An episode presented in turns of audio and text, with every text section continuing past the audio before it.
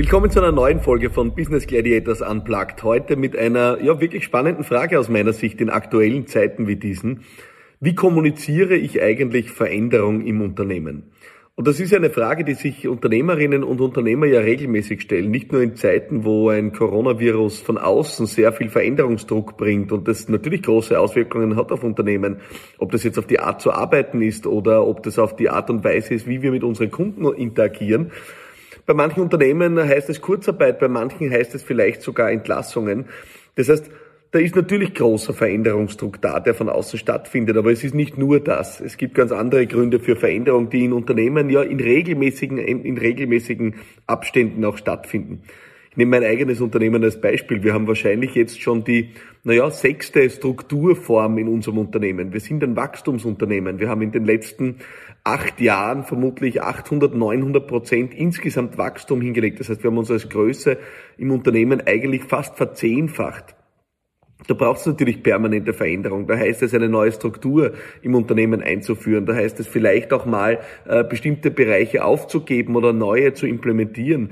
Äh, Im aktuellen Fall bei uns jetzt heißt es gerade wieder, wir ziehen um, wir werden größer, wir besiedeln auch ein neues Büro. Also jede Veränderung äh, ist immer auch eine Chance. Und Sie ist aber nur dann eine Chance, wenn sie auch richtig genutzt wird und wenn vor allem auch die Kommunikation rund um die Veränderung richtig stattfindet.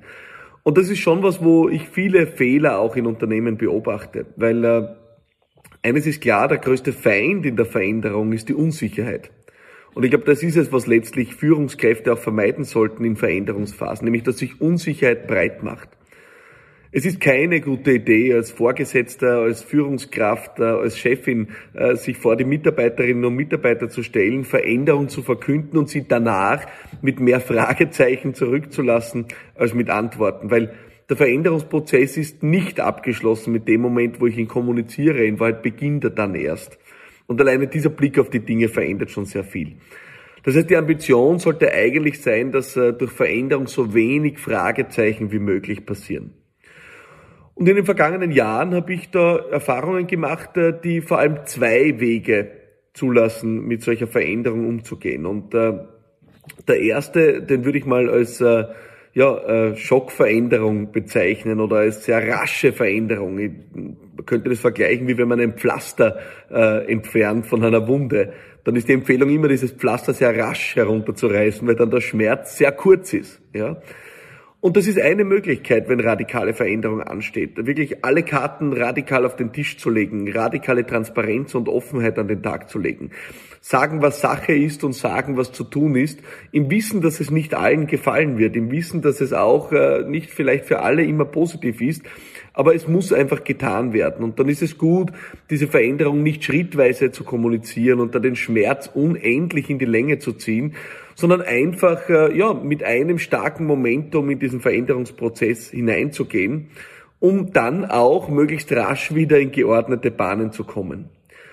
Ich sage immer, es ist wie wenn du einen Deckel vom Topf nimmst, der ja äh, gerade kocht, äh, dann lass ihn nicht zu rasch, äh, lass ihn nicht zu lange auch herunten, sondern gib ihn rasch wieder drauf, damit die Hitze da auch nicht äh, verloren geht. Und genauso ist es ja auch bei Unternehmen, die im Fluss sind, bei Unternehmen, die gerade im Schwung sind man will ja das Momentum nicht unterbrechen und deswegen ist es manchmal auch wirklich der ratsame und richtige Ansatz, Veränderung extrem geballt auch zu kommunizieren und extrem verdichtet zu kommunizieren, um dann rasch wieder in die neue Bahn auch einzubiegen. Der alternative Weg ist die sogenannte Nichtveränderung, eigentlich das komplette Gegenteil von dem vorherigen Modell.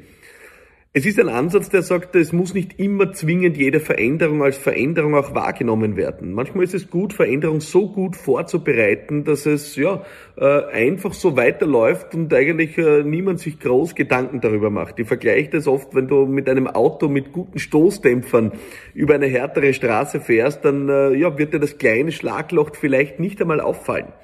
Und manchmal kann es richtig sein, Veränderung auch so zu praktizieren. Ich bin ein großer Freund dessen, muss ich gestehen. Also äh, gerade auch wenn es darum geht, dass für manche Menschen Veränderung auch persönliche Konsequenzen hat, weil sich ein Jobprofil ändert, weil sich äh, die Hierarchie ändert dann pflege ich diese Veränderung so gut vorzubereiten in bilateralen Gesprächen, dass in dem Moment, wo ich den Vorhang lüfte für die formale Veränderung, eigentlich für alle alles bereits geklärt ist. Das heißt, in dem Moment findet eigentlich eine Nichtveränderung statt, weil es im Vorfeld bereits so gut vorbereitet und gemanagt ist, dass es für jeden eigentlich dann nur noch das Erwartbare ist, was passiert. Das kann richtig sein. Das kann vor allem dann richtig sein, wenn ein Unternehmen äh, sehr stark im Fluss ist, sehr stark im Momentum ist und vor allem auch dann, wenn es darum geht, dass Veränderung persönliche Konsequenzen für Einzelne mitbringt. Dann ist es der richtige Weg, in bilateralen Gesprächen diese Veränderung vorzubereiten und dann auch dafür zu sorgen, dass in dem Moment, wo ja, äh, das Schalter fällt, eigentlich für niemanden mehr was Spektakuläres oder Neues dabei ist. Es ist die leise Veränderung, die schleichende Veränderung, die aber aus meiner Sicht nicht minder wirksam ist.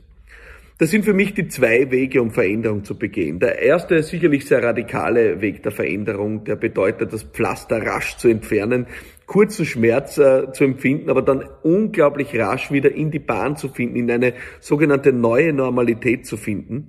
Und der andere Weg, der Weg der stillen Veränderung, die eigentlich sehr stark auf bilateraler Ebene stattfindet, die nicht groß inszeniert wird, die auch nicht groß präsentiert wird, sondern die bilateral so gut vorbereitet wird, dass in dem Moment, wo der Schalter fällt für die Veränderung, eigentlich nichts Spektakuläres, äh, ja, Wahrnehmbares auch mehr stattfindet.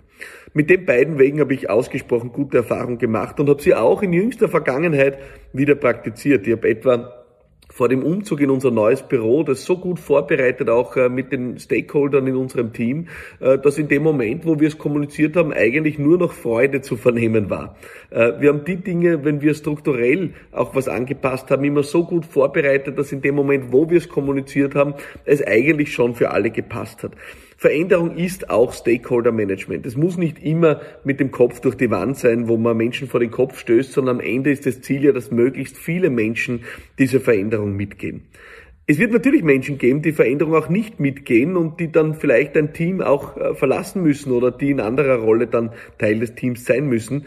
Aber meine Erfahrung ist, wenn Veränderung gut vorbereitet ist, wenn Veränderung auch gut kommuniziert ist, dann ist es im Wesentlichen auch ein Rückenwind für jedes Team. Und genau das soll es sein, genau das ist es auch, was dein Ziel sein soll. Veränderung als Rückenwind.